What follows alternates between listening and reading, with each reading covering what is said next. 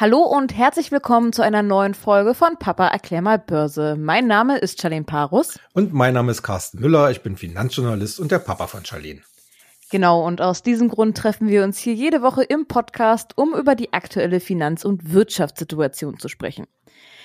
Was soll ich sagen? Aktuell hangeln wir uns von einem zum anderen tief. Letzte Woche sprachen wir noch über den schwarzen Montag. Dieses Szenario hat sich diese Woche noch einmal wiederholt. Der DAX und auch andere Indizes fallen weiter und ein Ende ist aktuell irgendwie nicht in Sicht. Was passiert hier eigentlich gerade und gibt es da noch einen Boden? Ja, also äh, man merkt, die Nervosität in den Märkten ist immer noch äh, sehr, sehr hoch. Und äh, viele Anleger wissen nicht so recht, äh, was sie von der ganzen Angelegenheit halten sollen. Nicht anders ist es letzten Endes zu erklären, dass wir zum Beispiel jetzt am Montag ja wieder so einen weiteren schwarzen Montag erlebt haben, der eigentlich in Reaktion auf die US-Notenbank passierte, denn diese hatte am Wochenende komplett überraschend äh, die Leitzinsen um einen ganzen Prozentpunkt gesenkt und das war natürlich für den Markt eine, ein extremes Warnsignal, ja geradezu eine Panikreaktion, nachdem ja die Notenbank erst wenige Tage vorher ja schon mal äh, außer der Reihe einen halben Prozentpunkt gesenkt hatte. Also da wurde man noch mal drauf gestoßen, dass die Lage zumindest von Seiten von der Beurteilungsseite her der Politik, der Notenbanken und der Wirtschaft eben sehr, sehr kritisch ist. Und das hat natürlich dann wieder für ähm, Verkaufsdruck gesorgt, wobei man dazu sagen muss, hier kommt noch eine andere Sache äh, hinzu. Ich weiß nicht, ob ich die letzte Woche schon erwähnt habe. Viele institutionelle Anleger sitzen ja nicht den ganzen Tag vor dem Monitor und drücken jetzt auf ihre Kauf- oder Verkaufstasten, mhm. sondern viele professionelle Investoren lassen sogenannte Algorithmen laufen.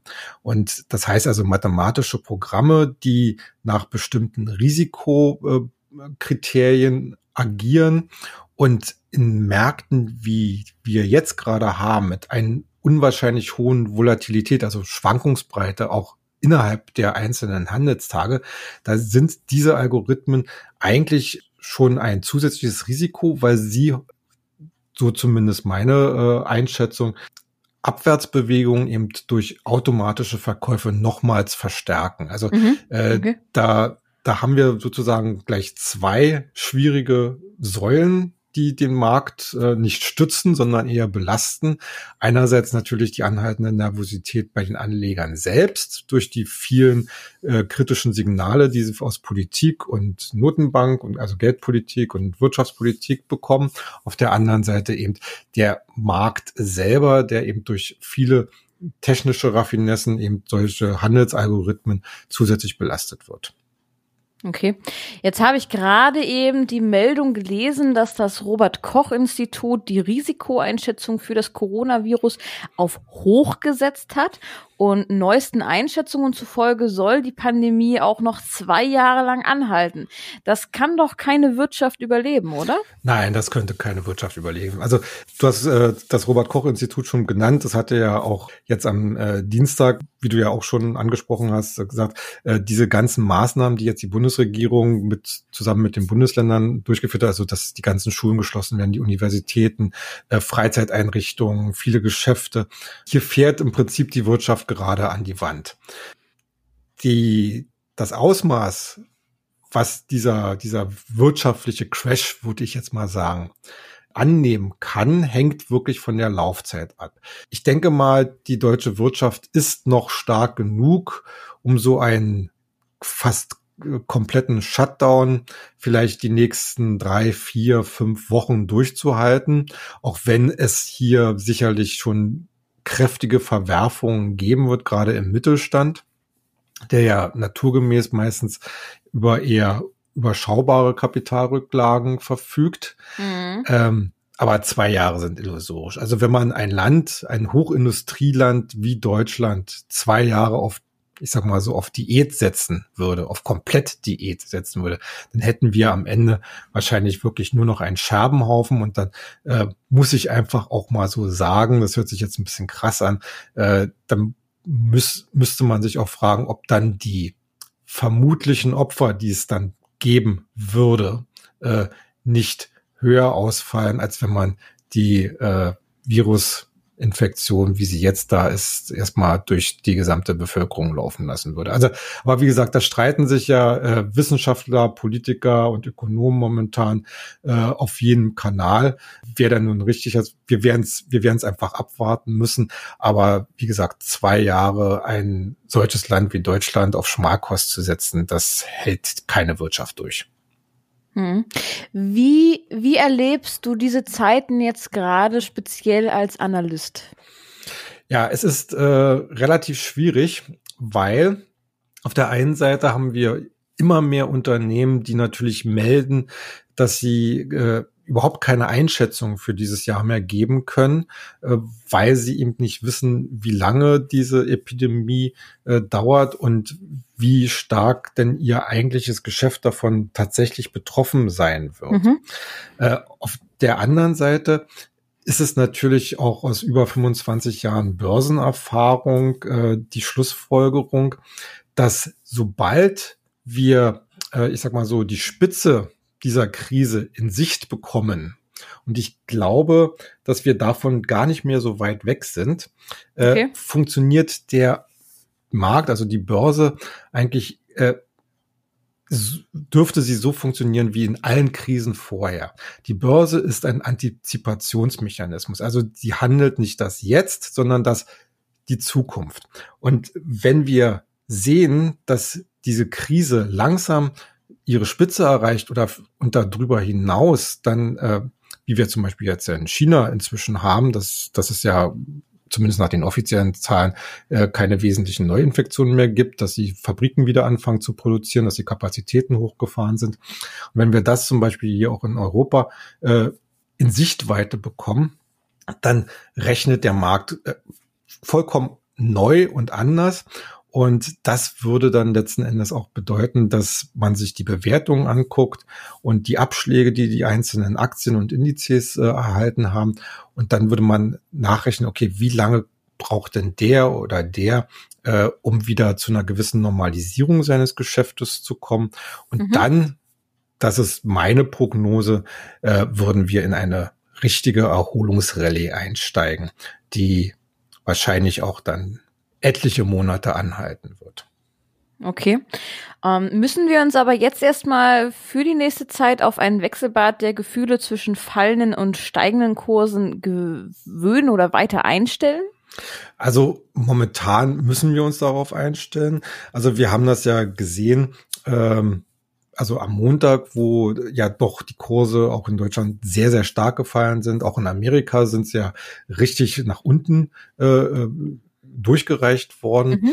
Ähm, wir hatten äh, heute einen relativ guten Tag unterm Strich am, am, am Dienstag.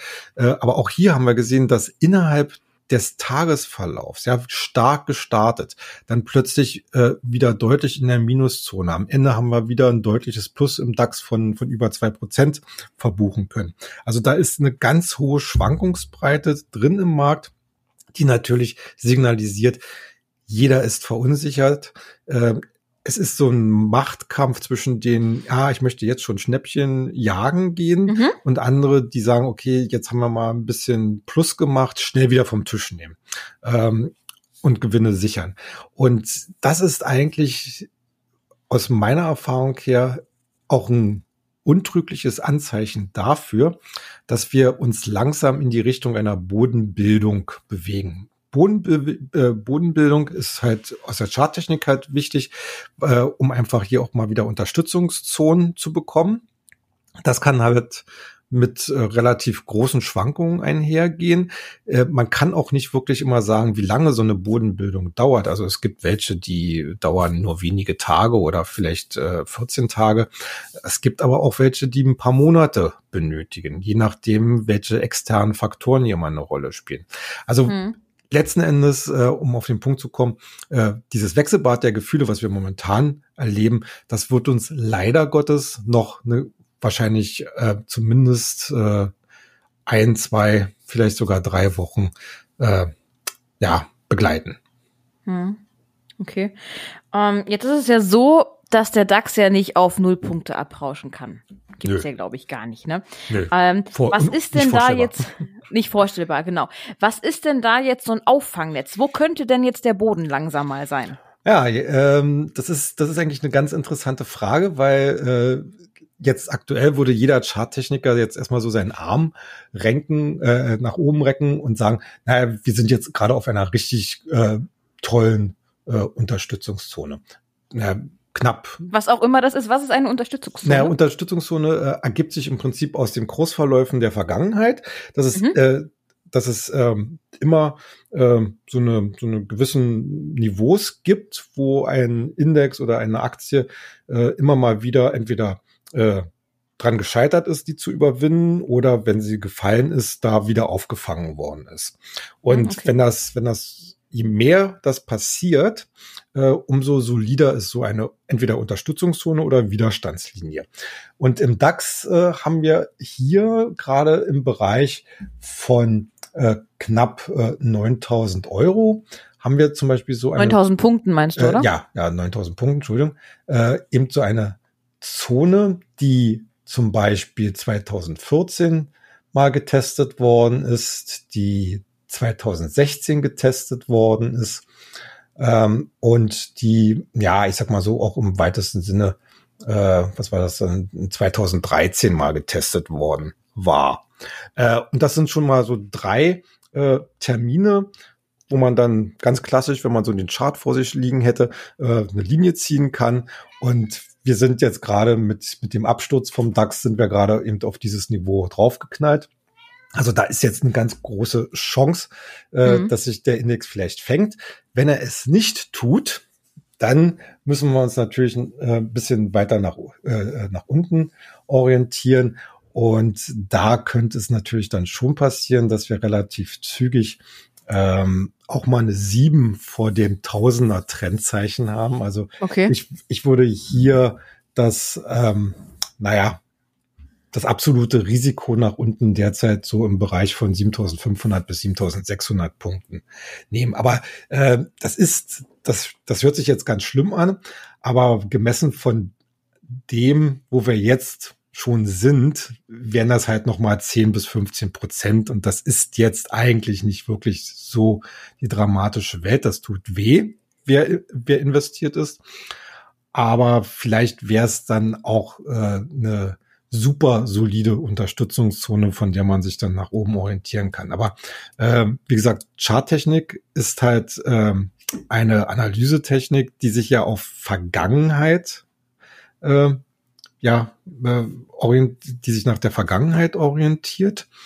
Äh, das kann gut klappen, wenn genügend Leute drauf gucken und sagen, ja, das sehe ich auch so und danach mhm. handeln. Äh, aber es ist natürlich äh, nicht nicht äh, eine eine eine Technik, die jetzt nun in Stein gemeißelt ist. Also es gibt kann da auch immer wieder positive wie negative Überraschungen geben. Also ich würde jetzt erstmal gucken, äh, aktuell, ob es dem Index gelingt, so in der Nähe von 9000 Punkten zu bleiben. Mhm. Äh, wenn er das jetzt schafft in den nächsten Tagen, dann haben wir hier schon mal äh, eine ganz interessante Ausgangsposition, vielleicht dann doch für eine Bodenbildung, wenn jetzt nicht noch irgendwelche neuen Hiobsbotschaften ähm, aus der Wirtschaft oder aus der Politik kommen. Lohnt es sich denn in dieser Situation überhaupt schon neue Käufe zu tätigen? Ähm, wenn ja, welche Werte sollte ich aktuell meiden und auf welche Werte ein genaueres Auge werfen? Naja, also ähm, es ist immer eine Frage der persönlichen Risikoneigung. Ähm, wie gesagt, der Gesamtmarkt hat noch keine Bodenbildung äh, vollzogen. Das heißt also, er kann immer noch nach unten durchrutschen. Das würde natürlich auch die entsprechenden Einzelaktien negativ betreffen. Aber es gibt natürlich auch ganz, ganz viele Aktien, die massiv schon verloren haben und deutlich stärker auch verloren haben als der Index, wo ich ähm, auch sage, also das sind zum Teil Bewertungen, als wenn die Firma gleich nächste Woche Konkurs geht. Mhm. Und äh, da sollte man sich sicherlich ein bisschen umschauen und gucken, wo kann man denn jetzt hier schon mal, äh, ich sag mal so, einen ersten C oder Fuß in die Tür stellen. Nicht nicht komplett schon mit äh, seinen, seinen Investitionsgeldern reingehen, sondern vielleicht einfach mal so eine erste Anfangsposition aufbauen. Äh, was ich momentan ein bisschen kritischer sehen würde, wären so klassische zyklische Werte wie Industrie. Denn es gibt natürlich schon erste Schätzungen, wie denn die Konjunktur in diesem Jahr verlaufen wird. Ich habe hier gerade äh, neue äh, Zahlen bekommen vom Institut für Wirtschaftsforschung. Die, die haben jetzt, äh, glaube ich, als eine der ersten großen äh, deutschen Wirtschaftsinstitute eine, eine Prognose abgegeben. Und die gehen zum Beispiel davon aus, dass wir im ersten Quartal in Deutschland um 0,4 Prozent schrumpfen, im zweiten Quartal sogar um ein Prozent, mhm. aber dann im dritten Quartal um 0,9 Prozent zulegen können und im vierten Quartal sogar um ein Prozent, so dass wir dann summa summarum dann bei einem Plus von 0,1 Prozent für dieses Jahr insgesamt noch herauskämen. Also ist zwar. Das würde ja heißen, dass wir ganz knapp nur an einer Rezession vorbeischleifen, genau, oder? Genau. Und äh, jetzt ist halt die spannende Frage, ähm, wie bewertet äh, der Markt äh, diese, ähm, diese Entwicklung? Also, dass man im ersten Halbjahr wirklich einen Absturz sehen wird und im zweiten Halbjahr vom, vermutlich sowas wie eine regelrechte V-Formation, also nicht, nicht lange am Boden rumwählen, sondern direkt wieder auf äh, deutliches Wachstum umschwenken. Und da ist dann halt wirklich die Frage, an welcher Stelle äh, die Börse das aufgreift und sagt, okay, jetzt sind die Werte genug gefallen und äh, wir, wir setzen schon mal aufs dritte oder aufs vierte Quartal und auf einen versöhnlichen Jahresabschluss.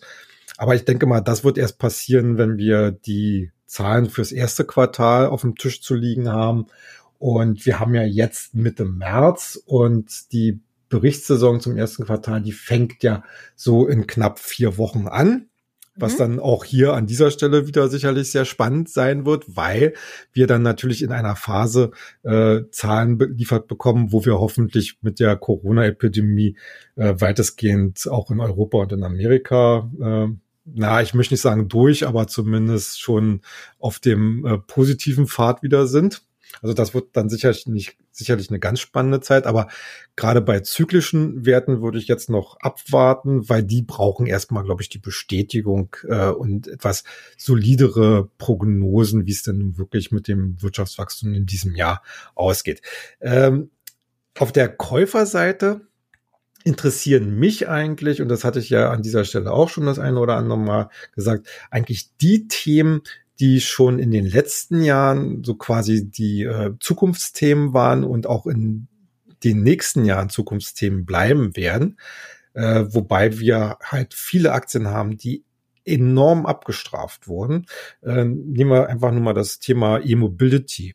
Äh, Tesla ist ja, ist ja auch eine unserer äh, bevorzugten Aktien, beziehungsweise eine Aktie, über die wir hier an dieser Stelle relativ häufig äh, sprechen. Ja. Äh, und ich glaube, wir werden über diese Aktie auch noch mehr sprechen müssen, denn gerade äh, die letzten Wochen haben eigentlich gezeigt, dass man bei Tesla auch schon ein bisschen neu sich äh, von der Bewertung her positionieren sollte. Äh, bisher gilt, äh, gilt das Unternehmen ja als äh, E-Pionier. Das werden sie auch weiter machen. Äh, aber wenn gerade die großen Hersteller äh, jetzt aus der Krise herauskommen und dann ihre großen Flottenproduktionen vielleicht dann im Bereich E-Mobility aufnehmen, dann wird äh, Tesla wahrscheinlich von der Größenordnung immer noch ein Nischenplayer sein. Aber ich glaube, dass Tesla äh, sozusagen die Apple der Autoindustrie werden wird. Mhm. Weil das ist so ein innovatives äh, Unternehmen und mit so einem innovativen Visionär, mit dem Elon Musk, Musk, äh, die, der man, die man eigentlich schon auch mit Steve Jobs von Apple vergleichen kann, was, was Produktinnovationen angeht. Und ich glaube, Tesla wird sich vom äh, bislang bewerteten Autohersteller zum, zur Lifestyle-Aktie wandeln. Also das mhm. heißt, dass äh, auf dem Erfolg äh, des, des Teslas, des Tesla-Fahrzeuges eben auch andere Lifestyle-Produkte irgendwann mal auf den Markt kommen und das würde insgesamt die Bewertung deutlich äh, äh, neu justieren. Und deswegen äh, glaube ich, dass zum Beispiel jetzt der Kurssturz, den wir auch hier erlebt haben, eigentlich für entsprechend perspektivisch denkende Anleger eine ganz interessante äh, Einstiegsmöglichkeit gibt. Was gibt's noch für Themen, äh, auf die man achten sollte? Ähm, das ist sicherlich Pharma und Biotech. Also wir haben äh, gerade jetzt in den letzten Tagen äh, Aktien gehabt, die jetzt äh, im Zusammenhang mit der äh, Corona-Epidemie natürlich genannt worden sind, die davon profitieren. Also es gibt ja eine deutsche Firma Biontech, die in Amerika notiert ist, die hat äh, heute 70 Prozent zugelegt, weil wow. äh, sie mithilfe von Chinesen an einem Corona-Impfstoff arbeiten. Äh, es gibt äh, eine Drägerwerk, die äh, am Montag deut äh, deutlich nach oben geschossen äh, ist, weil sie einen Großauftrag über 10.000 Beatmungsgeräte von der Bundesregierung bekommen hat. Äh, es gibt auch äh, Gilead Science, das ist ein amerikanischer Biotech-Wert, der ebenfalls an einem Impfstoff arbeitet. Also da ist relativ viel in Bewegung. Was man aber nicht vergessen sollte, äh, die Pharma- und Biotech-Branche hat natürlich ganz andere Schwerpunkte. Äh, äh, äh Impfstoffe für Viren ist äh, sicherlich ein Geschäftsbereich, der auch bei etlichen Aktien äh, eine große Rolle spielt, aber das meiste Geld wird in der Onkologie, also in der Krebsforschung verdient. Und hier äh, wird zumindest damit gerechnet, dass in den nächsten äh, vier Jahren, also bis 2024, sich die weltweiten Umsätze mit Onkologie-Medikamenten, ob jetzt verschreibungspflichtig oder over the counter, also äh, frei verfügbar, ähm, auf, ich glaube, 240 Milliarden Dollar verdoppeln werden von 2019 gerechnet mhm. an. Also da ist schon äh, ziemlich viel Wachstumsfantasie drin. Und auch hier haben wir viele Aktien, die abgestürzt sind. Also ich äh, würde mich da schon auch mit diesem Bereich beschäftigen. Was, was wäre noch? Gaming. Gaming ist auch so ein absolutes Zukunftsthema. Äh, wird, da kann man sicherlich auch noch den Bereich Streaming mit dazu nehmen. Ähm, also es gibt halt dort auch eine Handvoll Firmen wie Activision oder Electronic Arts oder Zynga, die natürlich von diesem Trend, zum Beispiel auch E-Sports, ja, was was zunehmend ein Milliardenmarkt wird, äh, profitieren, immer wieder neue Spiele rausbringen. Die äh, Jugend, die zockt ja sehr gerne, ne? Aber und das nicht nur die Jugend, ne? Ja, wollte ich gerade sagen. Äh, da gibt es auch viele Erwachsene, die das machen. Ne? Also das ist wirklich ein Multimilliardenmarkt. Also das wären so äh, roundabout äh, die Bereiche, wo ich äh, jetzt äh, in den nächsten Wochen und Monaten äh, genauer hingucken würde. Okay. Ähm, für mich ist eigentlich in dieser Zeit auch eine Branche besonders interessant, und zwar die Versorger und dort im ja. speziellen Telekommunikationsunternehmen. Ich denke mir, halb Deutschland sitzt gefühlt aktuell im Homeoffice. Wenn man mal auf Twitter so durchscrollt, jeder ja. benutzt den Hashtag Homeoffice, alle sind sie zu Hause. Sollten da jetzt nicht eigentlich Werte ähm, der Te Telekommunikationsunternehmen nach oben schießen? Ähm, ja, ja, könnt, könnte man meinen, ne? aber, aber es ist relativ äh, unterschiedlich. Also wir hatten ja heute am, am Dienstag äh, die, die Freenet, die ja äh, auch ähm, entsprechend Mobilfunk anbietet und TV, die sehr, sehr stark waren, auch eine United Internet, aber zum Beispiel die, die großen äh, wie, wie, wie Telekom oder Telefonica oder Vodafone, äh, die schwimmen momentan eher so mit. Äh, ich könnte jetzt hier einfach nur vermuten, dass äh, natürlich gerade diese äh, Firmen so ein bisschen in Mitleidenschaft davon gezogen werden, dass natürlich auch zum Beispiel Telekom-Shops geschlossen werden derzeit. Also ich glaube, die Telekom hatte sowas an, an oder T-Mobile hatte sowas angekündigt, dass sie einen Großteil ihrer Shops äh, schließen wollen in Amerika. Und die T-Mobile liefert nun mal den größten Gewinnanteil für die Deutsche Telekom. Äh, ich glaube, anders wird es wahrscheinlich auch bei Vodafone nicht aussehen. Ähm, eine weitere Vermutung ist natürlich, dass in der jetzigen Krisensituation vielleicht die Leute etwas zurückhaltender sind mit der mit dem Abschluss neuer Verträge oder dem Kauf teurer mhm. Smartphones. Also, äh, aber ob das nun äh, valide ist, diese Meinung, das werden wir wahrscheinlich erst sehen, wenn wir dann auch die Quartalzahlen haben, beziehungsweise die Halbjahreszahlen, wenn man schaut, wie ist denn die Kundenentwicklung gewesen. Äh, vielleicht äh, täuscht sich ja der Markt da auch in der Hinsicht und äh, sagt sich, ähm, ja, Telekom hat ja eh immer schon einen relativ schweren Stand gehabt, weil wir natürlich alle gucken auf die Milliardeninvestitionen, gerade so in die 4G und 5G-Netze. Ähm, und dass das jetzt vielleicht jetzt noch ein bisschen übersteigert wird und viele Anleger oder die Börse insgesamt damit etwas falsch liegt. Aber letzten Endes muss man ja auch so sagen, ähm, es gibt so ein schönes Börsianer-Sprichwort, the trend is your friend. Also es macht nicht im, es macht nicht wirklich Sinn, gegen den Markt zu spekulieren. Also ich würde die Telekom-Werte äh, nicht aus dem Auge verlieren, aber sind jetzt kein Must-Have, um das mal so mhm. auszudrücken. Okay. Jetzt haben wir aber allerdings noch ein ganz anderes Problem. Ja. Letzte Woche haben wir ja noch über die Dividenden gesprochen. Genau. Ähm, jetzt kommen aber so peu à peu die Meldungen, dass die Hauptversammlungen gecancelt, verschoben, was auch immer wurden. Ja. Was bedeutet denn diese Änderung nun für die Anleger? Ja, also das ist sicherlich äh, für den einen oder anderen, der da seinen Einnahmeplan, seinen Dividendeneinnahmeplan festgezurrt hatte, eine ziemlich herbe Enttäuschung. Also nach dem deutschen Aktiengesetz müssen Kapitalgesellschaften äh, spätestens äh, bis zum achten Monat, also bis August, die entsprechenden Hauptversammlungen äh, abgehalten haben, auf denen okay, dann. Da wäre jetzt ja noch ein bisschen Zeit. Genau. Äh, in Deutschland ist es aber halt so wirklich, dass die Dividendenausschüttung halt wirklich nur auf der Hauptversammlung beschlossen werden kann. Das heißt, wenn keine Hauptversammlung stattfindet, wird auch keine Dividende beschlossen. Das ist in anderen europäischen Ländern anders, also zum Beispiel in Spanien oder Frankreich, da gibt es sogenannte Interimsdividenden, die ausgeschüttet werden können. In Deutschland ist der Gesetzgeber bzw. das Aktienrecht da ganz eindeutig, also keine Hauptversammlung, keine Dividende. Ja, jetzt könnte man natürlich sagen, okay, äh, äh bis August ist halt, wie gesagt, noch ein bisschen Zeit. Äh, interessant könnte es werden, ob äh, der Gesetzgeber sich jetzt hier quasi ein Bein ausreißt und die Möglichkeit äh, von sogenannten virtuellen Hauptversammlungen schnell in Gesetzesform gießt. Momentan ist das noch nicht vorgesehen. Also okay. bis jetzt sind Hauptversammlungen Präsenzversammlungen.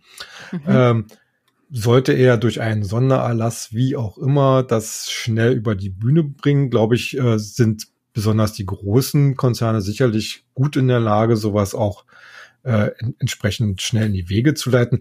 Ich würde mich jetzt ehrlich gesagt aber nicht darauf verlassen. Also ich denke mal, wir werden wahrscheinlich äh, wie bei vielen anderen dann im Juni, Juli, August ein dichtes Gedränge an Hauptversammlungen haben. Hm. Ja, aber bis dahin muss man sich da dann als Dividendenjäger doch gedulden. Okay. Joa, na gut. Äh, wenn wir jetzt aber mal noch zuletzt einen kleinen Blick auf das kommende beziehungsweise auf das weitere Jahr werfen. Mhm. Ja, was sind denn da jetzt so deine Erwartungen? Was kommt denn da jetzt noch auf uns zu und was muss denn jetzt eigentlich noch passieren, damit die Kurse wieder nach oben gehen? Ja, also was passieren muss, dieses, dieses leidige Thema Corona muss natürlich ganz oben aus den Schlagzeilen verschwinden. Mhm. Ähm, ich habe so ein bisschen die Hoffnung, äh, wie gesagt, man muss ja oder man, man sollte ja immer sicherlich äh, aufgrund der Gesellschaftsordnung die Zahlen und Nachrichten aus China mit entsprechender Vorsicht genießen. Ähm, die Asiaten insgesamt, muss man sagen, haben auch ein ganz anderes Verständnis von solchen Epidemien. Das sieht man ja zum Beispiel in Südkorea, in Thailand. Also das ist ja draußen mit Mundschutz rumzurennen, ist ja da quasi üblich, alltäglich. Mhm. Und in solchen Phasen jetzt erst recht. Äh, die Europäer tun sich damit noch sehr, sehr schwer in der Breite. Ähm, deswegen ist auch nicht so wirklich zu kalkulieren, wie jetzt wirklich die, dieser, äh, dieser Infektionspfad jetzt nun äh, weiterlaufen wird.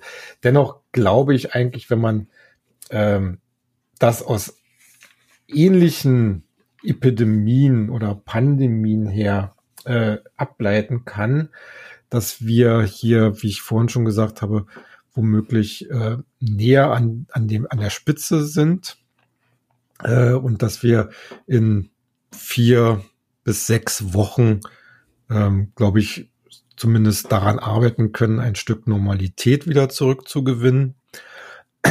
Und das würde natürlich letzten Endes auch bedeuten, dass die Wirtschaft entsprechend, also nicht nur die, die Gesellschaft als solche, sondern auch die Wirtschaft, ähm, vielleicht in so einem Zeitrahmen von ein bis zwei Monaten hoffentlich dann wieder langsam anfangen kann, äh, das zu machen, was sie soll, nämlich zu wirtschaften.